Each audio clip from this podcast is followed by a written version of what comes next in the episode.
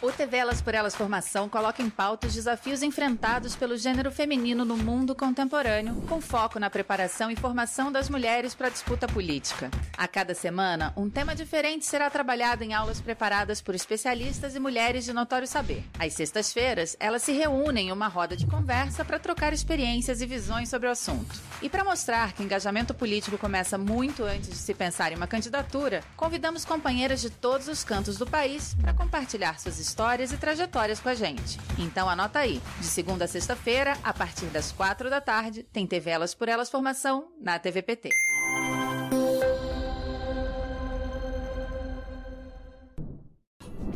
O tema do programa Elas por Elas dessa semana é trabalho doméstico. E hoje a advogada e mediadora da roda de conversa, Maia Aguilera, recebe as professoras da semana, Isadora Brandão e Irma Passoni.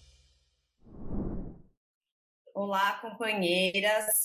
Um prazer estar mais uma vez com todas e todos aqui. Meu nome é Maia Aguilera e vou fazer mais uma vez a mediação da nossa conversa.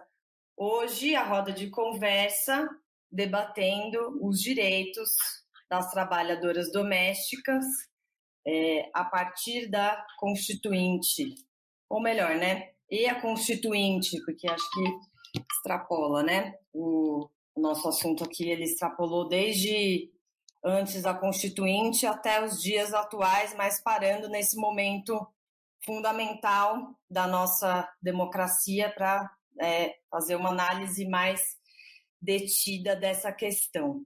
E a gente está aqui com duas companheiras, tenho o prazer de estar com elas, que deram as nossas aulas a Irma Rosseto Passoni, que é professora pedagoga.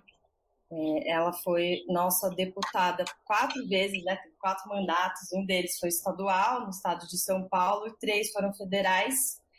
E em 1986, um desses mandatos foi para a Assembleia Nacional Constituinte, que né, é, deu origem à Constituição Brasileira de 1988.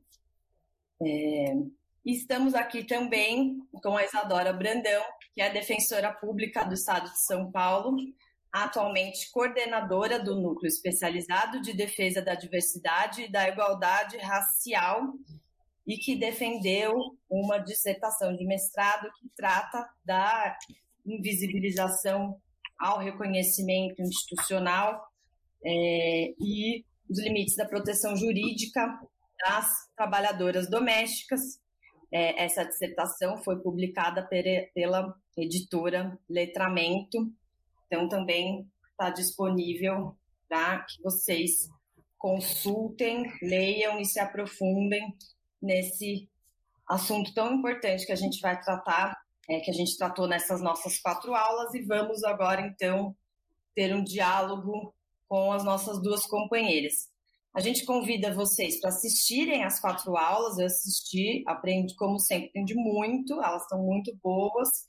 É, a primeira aula com a participação das mulheres na Constituinte, dada pela professora Irma. A segunda, sobre os direitos é, ao trabalho é, das mulheres e a questão das trabalhadoras domésticas, é, também dada pela professora Irma Passoni. E a terceira, tratando da luta, a terceira e a quarta, tratando da luta das trabalhadoras domésticas pelo reconhecimento de direitos, é, partes 1 e 2, dadas pela Isadora Brandão.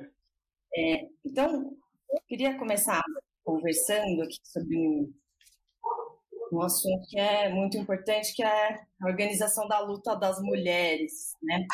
Então, a gente tem, a gente viu um pouco, pode ouvir um pouco a professora Irma falando do movimento das mulheres contra a caristia, né? que coloca é, em relevo, coloca no centro questões de sobrevivência das mulheres, das famílias, né? questões de, de sustentabilidade é, da vida. Assim. E se a gente for né, pensar bem também, nem só pensar bem, se a gente assiste às aulas, a gente já tem essa oportunidade, né? além de ler e pensar e tudo que é, de tratar da questão de pensar que o trabalho doméstico ele é fundamental para a reprodução da vida humana. Então, ele é essencial é, para que a nossa sociedade continue viva. Então, ele é essencial tanto para o que se diz como reprodução da força de trabalho, ou seja, o capital explora este trabalho, seja o trabalho doméstico remunerado, seja o trabalho é, reprodutivo de cuidados não remunerado, como a Isadora didaticamente explicou para a gente na aula 3. É, é, e, e, ao mesmo tempo, a gente tem. Mas ele também é importante, independente da exploração né, do capital, se a gente olhar de outro ponto de vista, para a reprodução da vida humana mesmo, então para o bem viver, como a Isadora trouxe também na aula 3. E aí eu gostaria de ouvi-las um pouco sobre a, sobre a importância da, e a relação entre a participação social, a mobilização social que movem as mulheres a se organizarem e a reprodução da vida humana. Não só sob o ponto de vista da exploração né, do capital, como também é, da, da, importância disso em si, para a gente poder construir uma sociedade, é, uma sociedade em que estejamos vivos e vivamos bem, não apenas sobrevivamos, né? E, enfim, então, se a gente puder começar.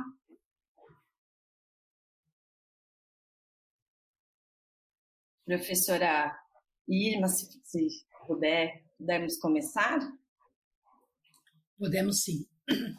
Eu fico olhando para vocês, eu acho que a fisionomia de vocês me lembra muito a marca jovem, e eu aqui, cabelo branco, etc., né, com 78 anos, é, mas como é bom vê-las engajadas, uh, quase que, se a gente pudesse dizer assim, continuando o sonho que as mulheres articuladamente fazem em qualquer momento da história do Brasil e do mundo, mas que no Brasil ele toma uma forma organizada, estruturada de enfrentamento do isolamento das mulheres como donas de casa, uh, e muitas delas, a maioria delas, vindo da área rural, e além da área rural é, de trabalho de roça, de produção agrícola, elas também tinham total responsabilidade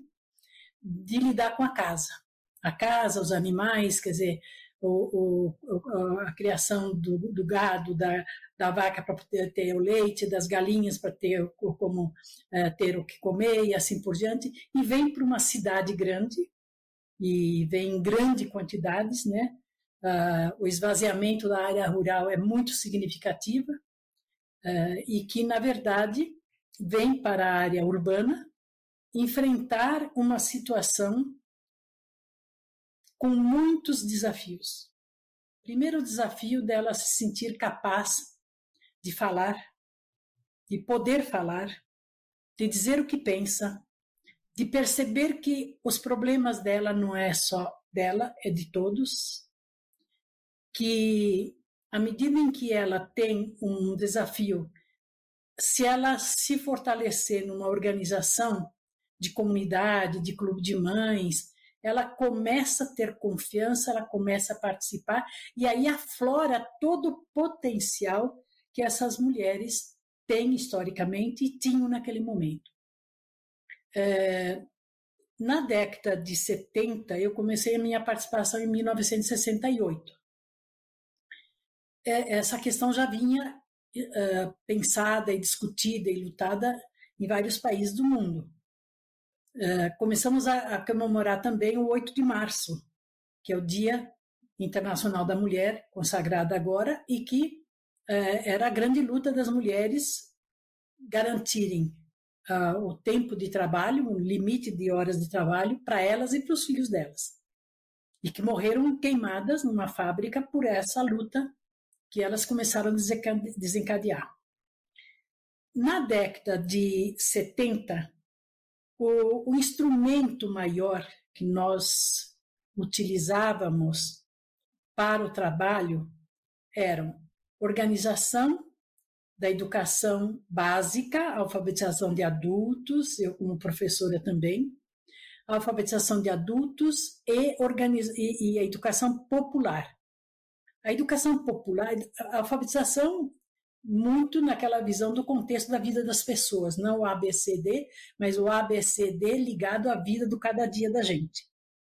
E a, a, a educação mais ampla, uh, organizada, desde o saber cozinhar, costurar, bordar, assim como trabalhar os problemas sentidos, que era a alta do custo de vida, o salário arrochado, muitos do problema de expulsão da terra, vindo para as cidades sem ter onde morar.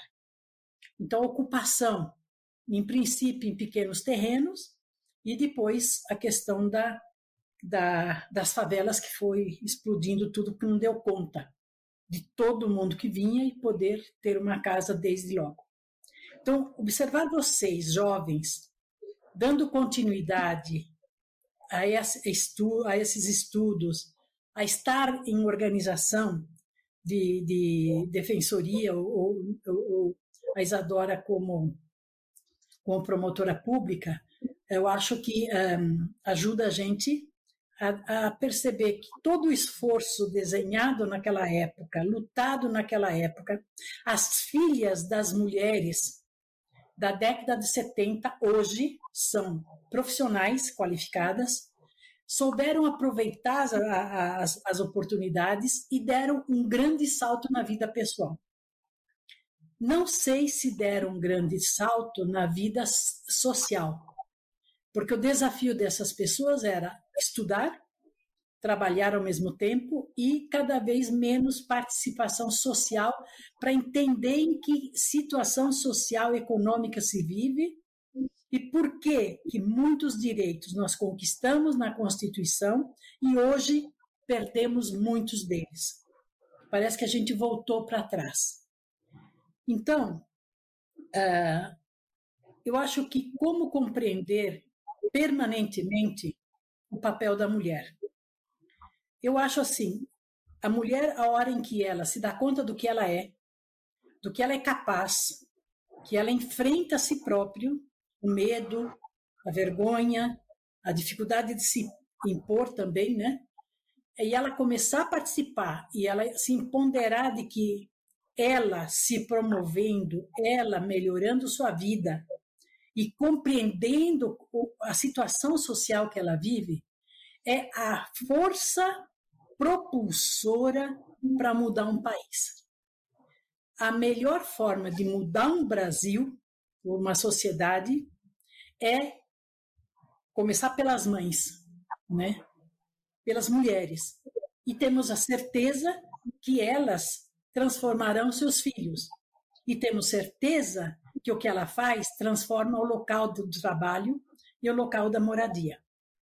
Então, quando nós é, começamos a enfrentar a alta do custo de vida, o arroz salarial, o direito à terra, seja rural ou urbana, nós sabíamos que tínhamos que mobilizar o poder. Mas que poder era esse tão longe? quando as periferias da cidade onde a gente morava, na época eu era professora do Estado, no Jardim Ângela, morava lá, e os clubes de mães, todos que se organizaram na cidade de São Paulo, depois em vários estados no Brasil inteiro, e que assumiram o papel da discussão do custo de vida com essas temáticas, fazer o abaixo assinado, multiplicar assinaturas e se dirigir ao poder central, que era o presidente da República, da ditadura, General Figueiredo, Hernani Galveias, ministro da Fazenda, se não me engano, e Planejamento, os dois, o, o próprio é, Delfineto, né? que dizia sempre, né, não, primeiro vamos fazer o Brasil crescer, depois a gente distribuía. E a gente diz, não acreditamos nisso. Ah, mas vocês também, que, como é que a gente acredita que todos esses abaixo-assinados são verdadeiros? A gente falou, olha, leia e veja assinaturas. E eles foram conferir e não conseguiram provar que tinha assinaturas que não seriam verdadeiras, todas eram verdadeiras.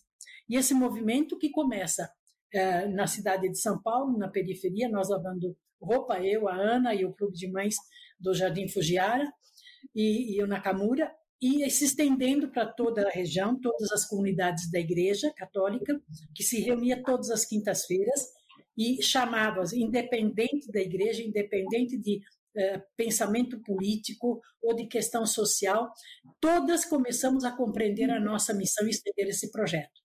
Então, engajamento nos encontros semanais, engajamento em falar com o público para fora daquele grupo, que era ir de casa em casa, ir de praça em praça, ir para a Praça da Sé, ao centro da cidade, se dirigir, juntando todos esses abaixo-assinados, mobilizar a imprensa na época, mobilizar a classe média intelectual, que se engajou também com a gente, mobilizar também certos empresários que passaram a compreender que dentro da fábrica eles tinham a necessidade de fazer grandes mudanças tecnológicas, da chamada automação industrial da época, né?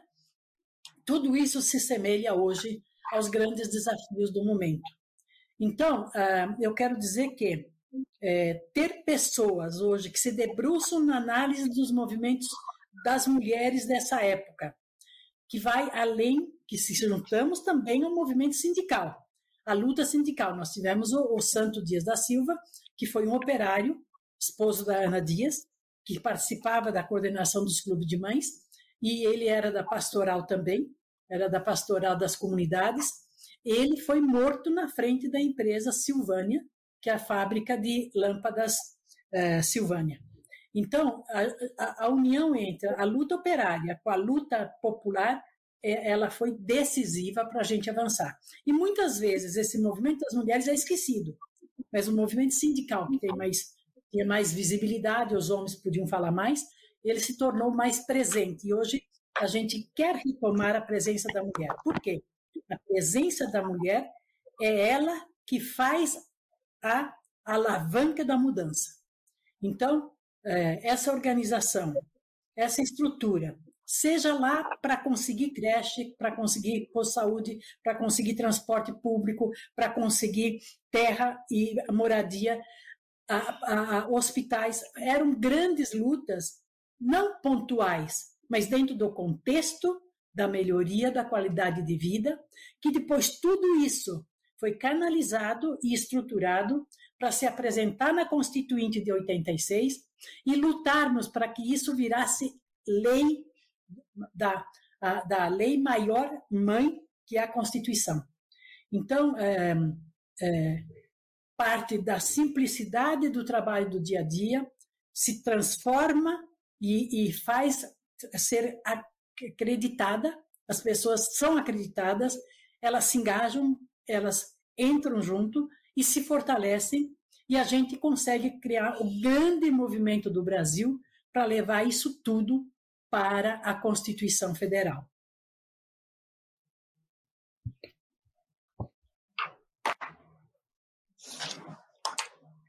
Obrigada, professora Irma. Se a gente puder agora ouvir um pouco a Isadora. É, bom, olá a todas, todos, todes. É um prazer estar aqui com vocês falando desse tema de tanta relevância é, de fato, é, é essencial né, a gente falar do trabalho doméstico e da necessária valorização desse trabalho doméstico, ou melhor, do trabalho reprodutivo, né, porque, como já bem dito aqui, ele é essencial para a nossa sustentabilidade, ele é essencial para o bem viver. É, sem ele, nada mais é possível, né? E as mulheres né, têm, de fato, ao longo da história, tido um papel central é, na visibilização das pautas que dizem respeito à valorização do trabalho doméstico. E não sem razão. E isso se dá, de fato, porque somos nós, mulheres, aquelas que têm sido, né, dentro de uma estrutura patriarcal, é, delegadas ao exercício das funções reprodutivas e, sobretudo, nós mulheres negras é, temos sido é, atreladas ao desempenho desse trabalho em razão é, do nosso passado escravista. Né? A, as condições em que o trabalho reprodutivo é desempenhado no Brasil, e aqui eu me refiro especificamente ao trabalho doméstico extralar, ao emprego doméstico, né?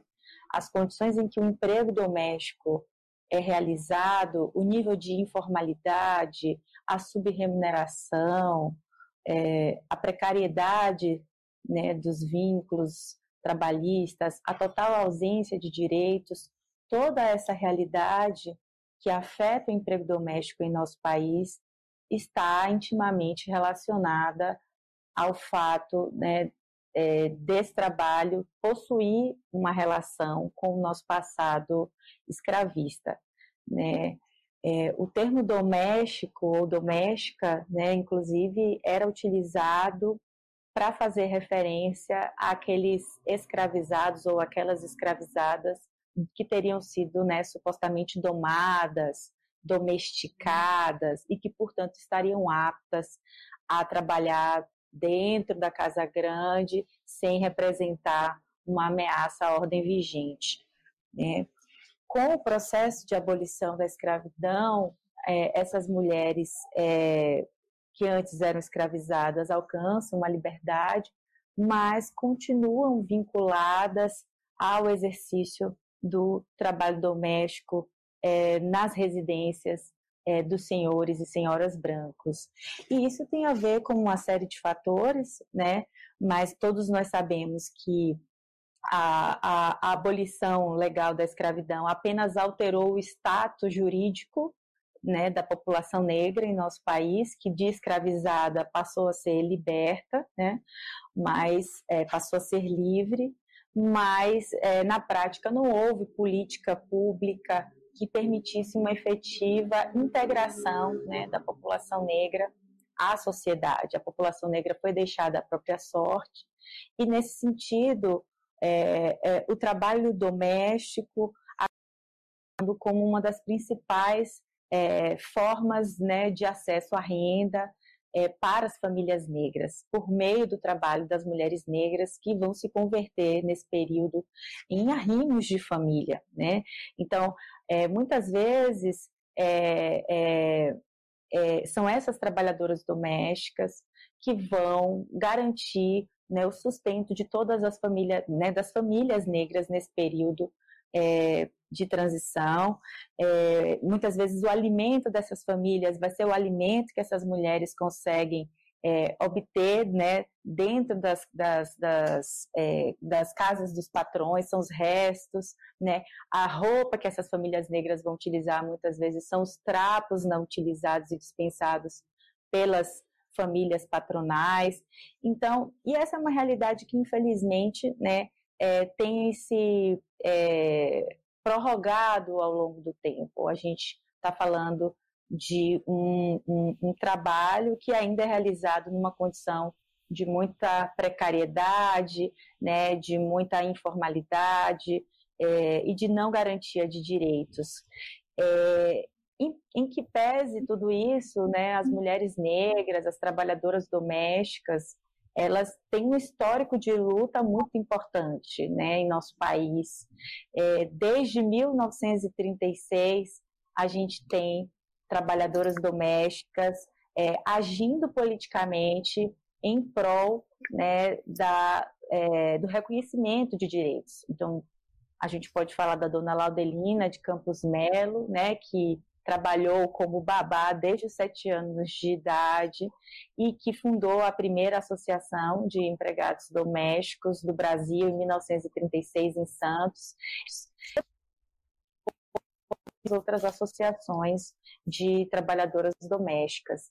Né? A gente sabe que as trabalhadoras domésticas fizeram é, uma mobilização importantíssima né, também durante o processo constituinte, né, mas que a proposta específica que elas levaram não foi aprovada, não conseguiu a adesão de assinaturas necessária, mas felizmente né, as, é, algumas reivindicações importantes desse movimento de trabalhadoras domésticas foram incorporadas na agenda feminista que foi né, apresentada no processo constituinte, e isso lhes garantiu né, esse processo de articulação com o movimento feminista, é, lhes garantiu uma ampliação no que tange ao reconhecimento de direitos na Constituição de 88.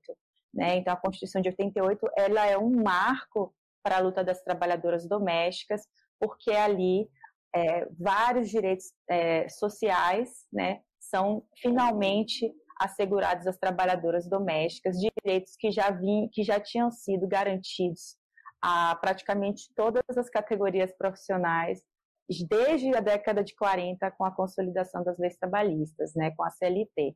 Então, a, a Constituinte, de fato, é um marco, né, do ponto de vista da garantia de direitos para as trabalhadoras domésticas, mas ainda assim, é, é, a Constituição de 88, que é conhecida como a Constituição Cidadã, porque é resultado de um amplo e profundo processo de mobilização social, ainda assim ela estabelece um tratamento discriminatório em relação ao trabalho doméstico, né, remunerado, porque das, dos 34 direitos sociais que foram garantidos às categorias profissionais como um todo, apenas nove deles foram reconhecidos às trabalhadoras domésticas, às empregadas domésticas.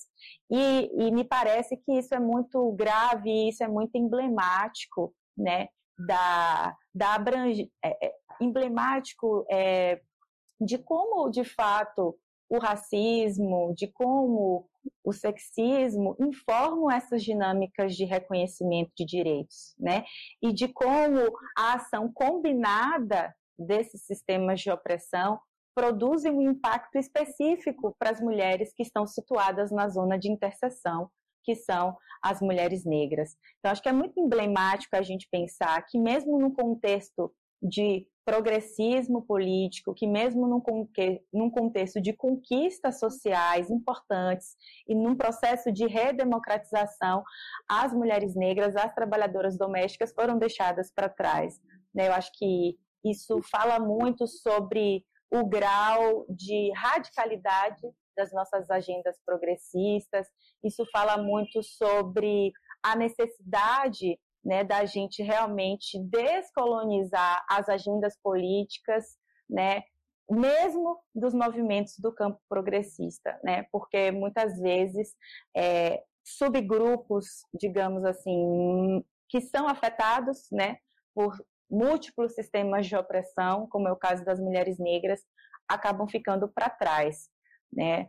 Então acho que apesar disso, sem dúvida, é, o processo constituinte é, revela para a gente a importância, com certeza, da mobilização social, da mobilização de base, da participação política das mulheres.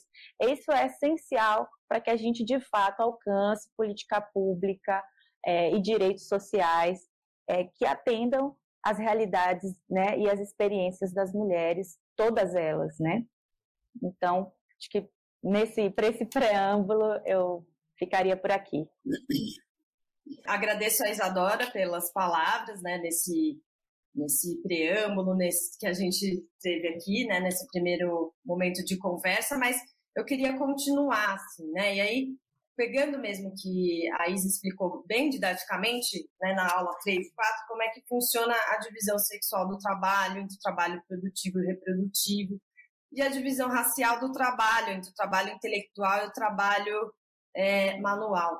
E aí, pegando o gancho do que ela trouxe agora, né, que é de fundamental é, importância, que é a gente também, além de refletir sobre a sociedade que a gente está inserido o sistema que a gente quer transformar, e sobre a sociedade que a gente quer construir, ter uma crítica, né, uma autocrítica também sobre quais são as prioridades do nosso campo de atuação, do nosso campo de luta, né? Porque, é, de fato, é, são questões complexas é, e diversas, que, é, estruturais, né? Para colocar todas uhum. as, as, uhum. características aí, as quais a gente está é, é, defrontado o tempo inteiro, né?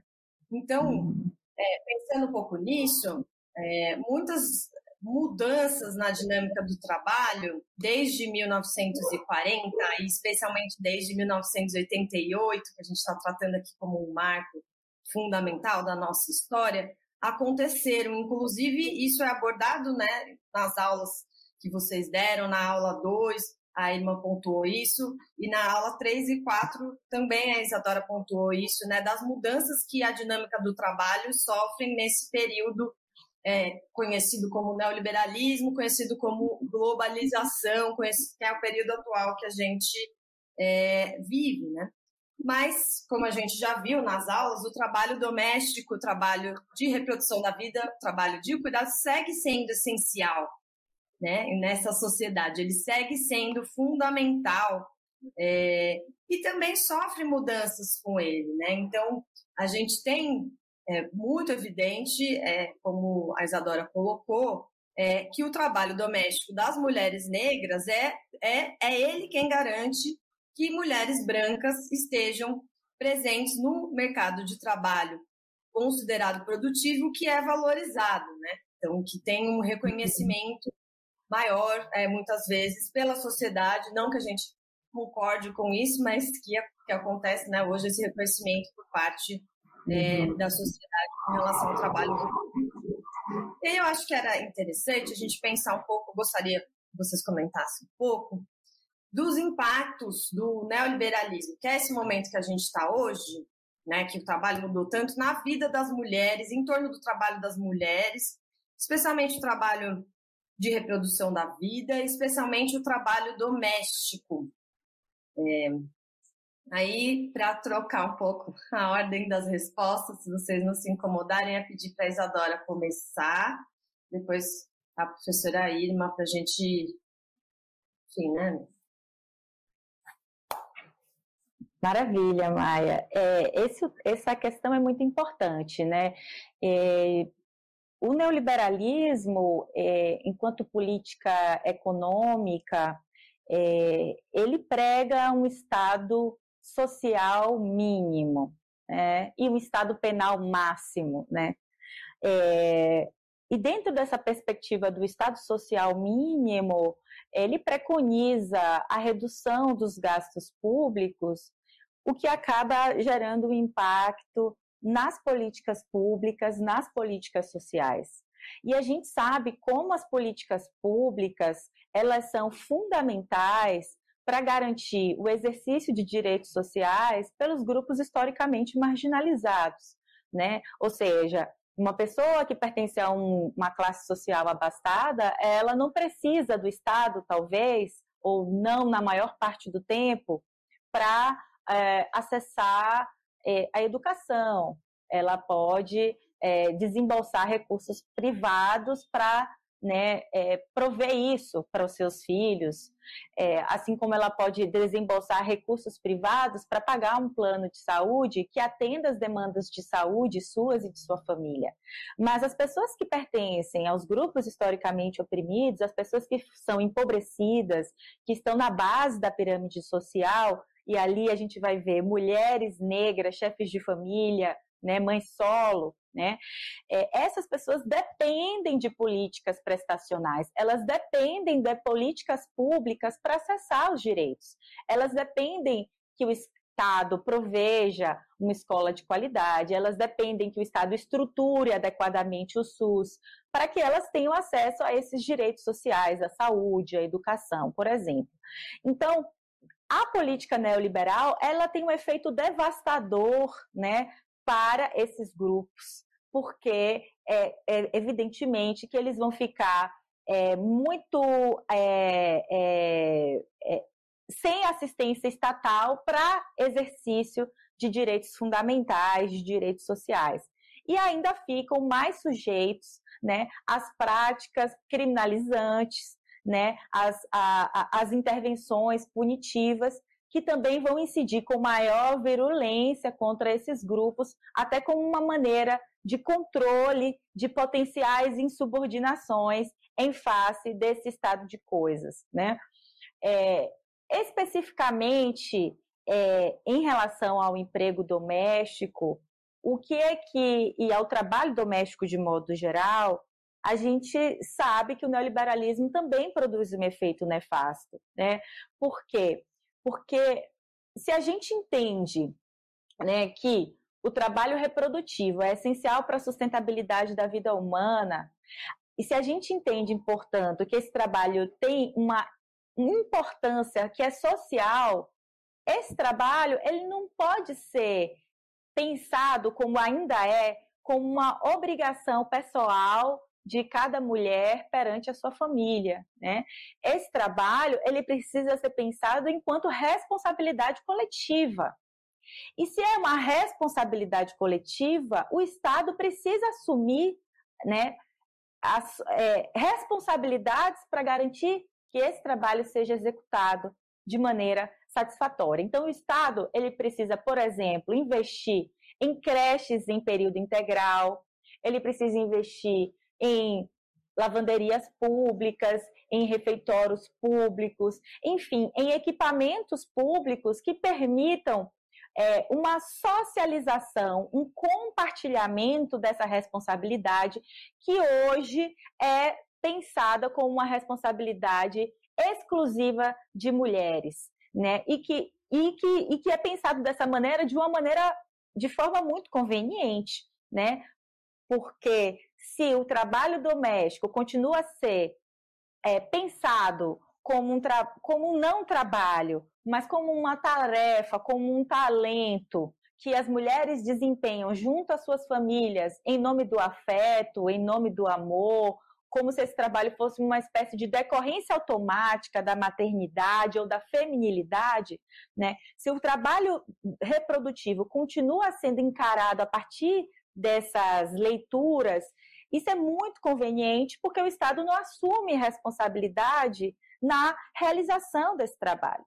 Então, é, ou seja, o neoliberalismo, dentro das políticas neoliberais que, que querem e desejam esse enxugamento do Estado social, é muito conveniente reforçar esses, para, esses padrões de gênero é, tradicionais, que atribuem às mulheres de maneira exclusiva a responsabilidade pela realização desse trabalho doméstico de cuidados, desse trabalho reprodutivo, porque isso implica em economia para os cofres para os cofres públicos, né? Então, o, neoliberalismo é por isso que ele caminha junto com agendas é, morais conservadoras, ele precisa reforçar aquele papel tradicional da mulher perante a família para esvaziar a discussão sobre a necessidade de socialização desse trabalho doméstico, né? Então, é, é, ele é muito danoso, né? A política neoliberal, ela é muito danosa para as mulheres, para a garantia dos direitos das mulheres, e é especialmente danosa para as mulheres negras que já estão na base da pirâmide e que mais precisam dessa assistência estatal para acessarem seus direitos fundamentais. Então, essa mulher negra, empregada doméstica, por exemplo, não só ela vai ser afetada é, pelo, pelo, pelo neoliberalismo, na medida em que ela não vai ter né, esses instrumentos de compartilhamento dessa responsabilidade, né? Ela não vai ter uma creche para deixar o seu filho ou filha enquanto ela estiver trabalhando, etc, etc. Ela vai sofrer com a precarização da saúde, com a precarização da educação. Tudo isso vai aumentar a sobrecarga de trabalho sobre essa mulher, né? E, além de tudo, ela vai sofrer também no trabalho extralar que ela desempenha, porque o neoliberalismo também traz consigo né, toda essa precarização das relações de trabalho. Então, provavelmente, isso vai impactar também numa fragilização do seu vínculo empregatício, né? essa perspectiva de que é, é, empregados podem negociar livremente com empregadores, tudo isso, né, portanto, tem um impacto gigante é, para as mulheres de modo geral e para as mulheres negras de uma maneira ainda mais é, brutal, né? Obrigada, Isadora. A gente puder agora ouvir um pouco um diálogo a professora Irma. Olha, Isadora, Isadora, eu quero te parabenizar pela sua colocação e sua clareza de situar a luta da mulher no contexto da política pública. É, parabéns aí pela sua visão, pelos seus estudos, seu aprofundamento. E também a questão da dedicação a mulheres negras. Todo esse esforço da mulher negra, o homem negro, está tendo efeito para a sociedade e é incrível que os meios de comunicação hoje se obrigam a, a colocar pessoas, comunicadores negros, porque sabem que a sociedade está muito aberta a essa questão e está cobrando, na verdade, o seu direito de visibilidade e participação. Parabéns, tá? O que eu queria dizer aqui é que também essa visão que você fala sobre o neoliberalismo e o Estado mínimo, uh, em contraposto a um Estado máximo. A Constituinte, ela tem no seu artigo 5 incisos, e que são muitos, e que de vez em quando vale a pena serem relidos, porque a definição da Constituinte era a opção por democracia, democracia participativa. E à medida em que você tem a democracia participativa, a sociedade sendo fortalecida nas suas organizações próprias, fortalecidas no seu direito pleno de liberdade de expressão, fortalecido no seu pleno direito de organização. Ela faz a grande diferença na conquista desses é, direitos é, do capítulo primeiro, dos direitos e deveres individuais e coletivos. Então, eu volto a valorizar, sim, essa Constituição. Volto a valorizar o artigo 5 em que, em muitos momentos já, na, na, na, nas propostas de mudanças constitucionais, está tá se atacando pela beirada, à medida do possível, tudo que se puder, para tirar esses direitos sociais individuais. E tirar da sociedade brasileira o direito da participação democrática efetiva, que é o princípio da participação política, e o direito da organização política, e o direito de se batalhar para que se regulamenta, regulamente esses direitos sociais individuais para tornarem mais palpáveis, mais visíveis, para que sejam executados. Uh, nessa questão hoje, só lembrando um pouco, o desafio tecnológico da década de 70, ele se repete hoje com uma nova faceta, que é a sociedade digital, a fabricação digital. É, claro que se eu tiver um fortalecimento de benefícios de políticas públicas financiando o importantíssimo da saúde, da educação, do trabalho, dos direitos da, preve, da, da, da prevenção à aposentadoria. É, eu sei que muitas vezes, andando pela cidade de São Paulo, a gente vê mulheres, é, ex-empregadas domésticas, com pelo menos cinco, seis sacos de coisa, sentadas na calçada, aguardando um suporte, porque simplesmente foi pego as coisas dela e colocado na calçada. Não se deu a ela uma condição de previdência, não se deu a ela estrutura de moradia no futuro, ela ficou totalmente dependente da, da casa, da onde ela estava trabalhando, e a política social da aposentadoria, da previdência não aconteceu. Eu me lembro muito disso quando a gente debateu a aposentadoria para os trabalhadores rurais sempre aparecia. Ah, primeiro, esses, esses trabalhadores nunca foram registrados, como é que agora tem aposentadoria? Os trabalhadores. Dificilmente se fala as trabalhadoras rurais, pela dupla jornada da roça e da casa, né? E uma das coisas que a gente sempre se preocupou, como é que eu educo meus filhos? Eu educo eu fazendo tudo eu me sentindo responsável pela casa, do lavar, passar, cozinhar, lavar louça, limpar a casa. Por que, que a gente deu, a gente deu, mas não muito, uh, poderes em empoderamento de que os nossos filhos dividissem igualmente as tarefas de casa. Não tem tarefa do homem e tarefa da mulher. Se o homem também tivesse aprendido a lavar, a cozinhar, limpar a casa, etc., ele teria sido mais homem, mais, mais ser humano. E as meninas também, mais seres humanos. Então, nós falhamos na educação. Falhamos. Falhamos quando pensamos que o que está escrito na lei já serve. Não, não serve. Ele vai servir se eu luto, se me organizo, numa associação, num sindicato, numa representação política, na educação política para valer no dia a dia, e eu consigo organizar os, a, a, conquista dos meus direitos individuais e sociais coletivamente, e daí as políticas públicas. Na década de 70, eram todas as políticas públicas, todas, porque a periferia da cidade de São Paulo não existia. A cidade de São Paulo ia até o Rio Pinheiros e, e, e o Tietê. Para fora disso, a cidade não existia. Não existia gente que precisava de escola, de posto de saúde, de hospitais, de trabalho, de transporte, nada. Foram as lutas populares das donas de casa, dos trabalhadores juntos, dos filhos que também aprenderam a fazer, que conquistamos muito.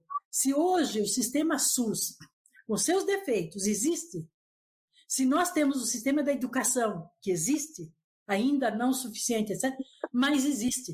O Brasil tem, nós temos que valorizar isso.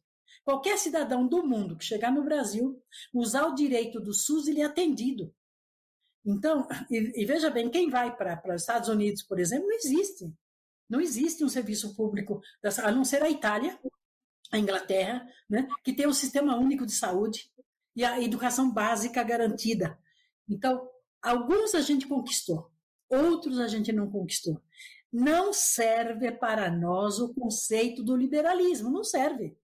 Nós somos 213, quase 214 milhões de pessoas. A contribuição financeira, nós pagamos muitos impostos. E pobre paga mais imposto do que rico, todo mundo sabe disso.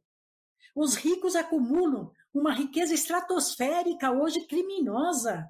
Por quê? Não se coloca a, a questão tributária necessária hoje para quem ganha muito, que ganhou muito com a tecnologia, que dispensou a mão de obra humana por equipamentos, como é que ele pode contribuir para o desenvolvimento da sociedade? Né? Então, eu acho assim que as políticas públicas elas cabem dentro de uma visão de Estado democrático social. E democrático social só, só cabe dentro de um processo eleitoral de educação política, de que o, o, o voto que a gente tem na mão vale a nossa vida e vale a orientação para os filhos. E esse diálogo hoje é difícil. E eu acho que é isso que muita gente está fazendo no Brasil ainda dá esperança para a gente continuar batalhando. E vocês duas jovens, Isadora e Isadora e a Maia. Maia, força. Vocês são as nossas herdeiras da luta. E contem com a gente no finalzinho que a gente pode ajudar. Mas sejam fortes. Sejam fortes e vão em frente.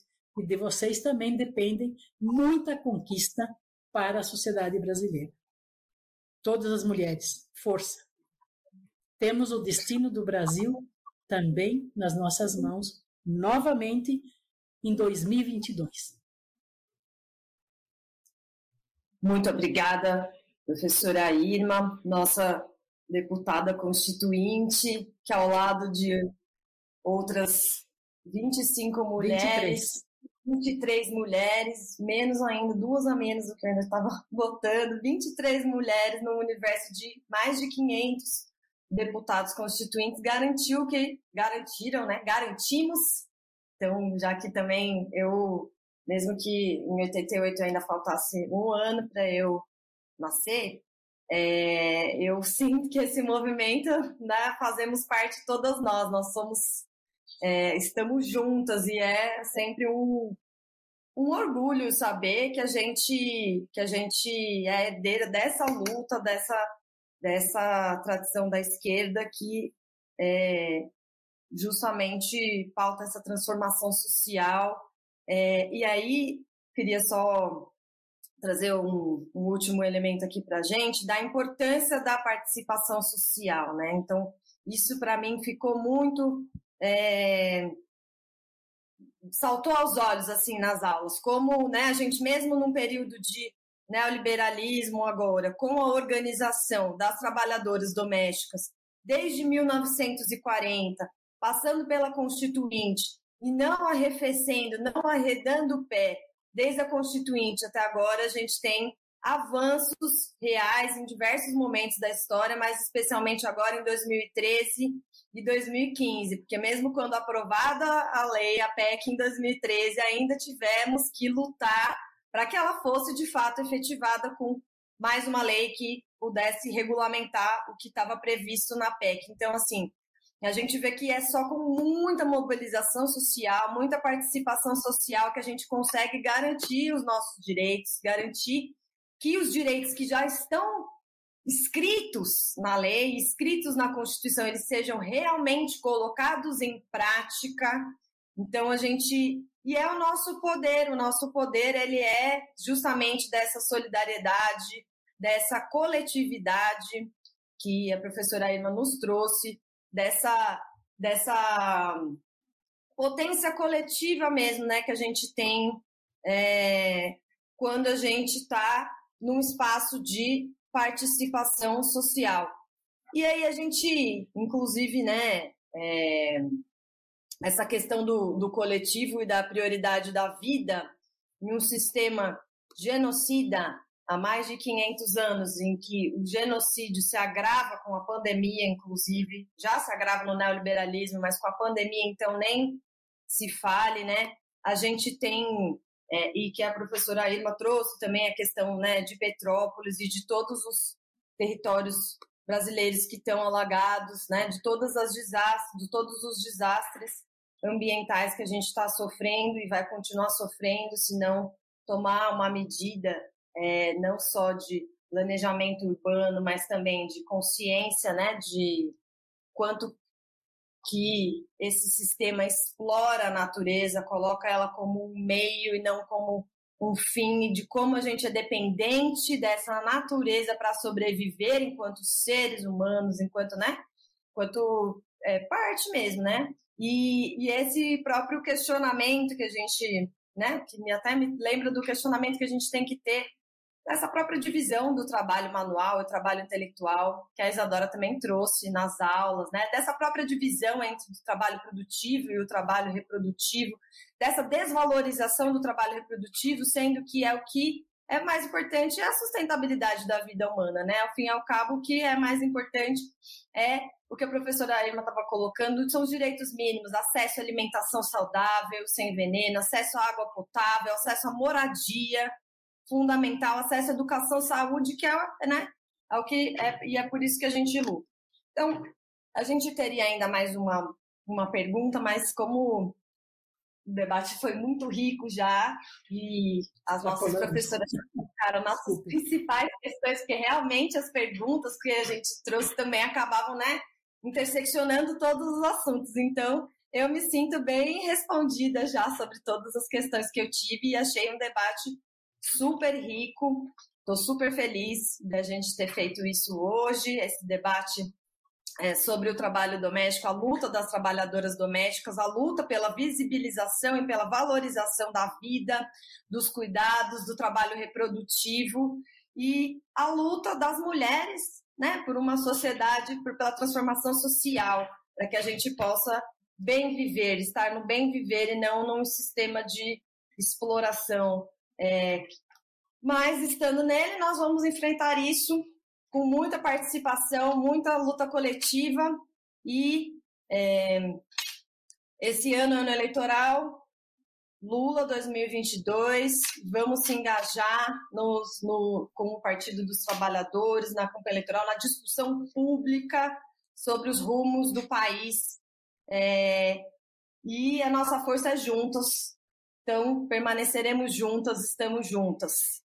É isso, companheiras. Queria agradecer mais uma vez a presença da Isadora Brandão, defensora pública, é, atualmente coordenadora do Núcleo Especializado de Defesa da Diversidade e da Igualdade Racial, e a presença da professora Irma Buceto Passoni, é, pedagoga, nossa deputada constituinte de 1986.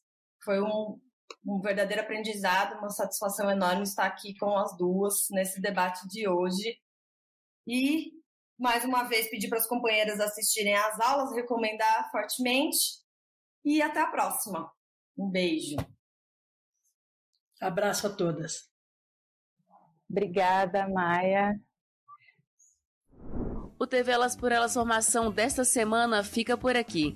Nos reencontramos na segunda-feira com temas inéditos e importantes para todas as mulheres brasileiras. Não perca! Você encontra todos os nossos programas na playlist TV Elas por Elas Formação, no canal da TV PT no YouTube e em formato de podcast no Spotify.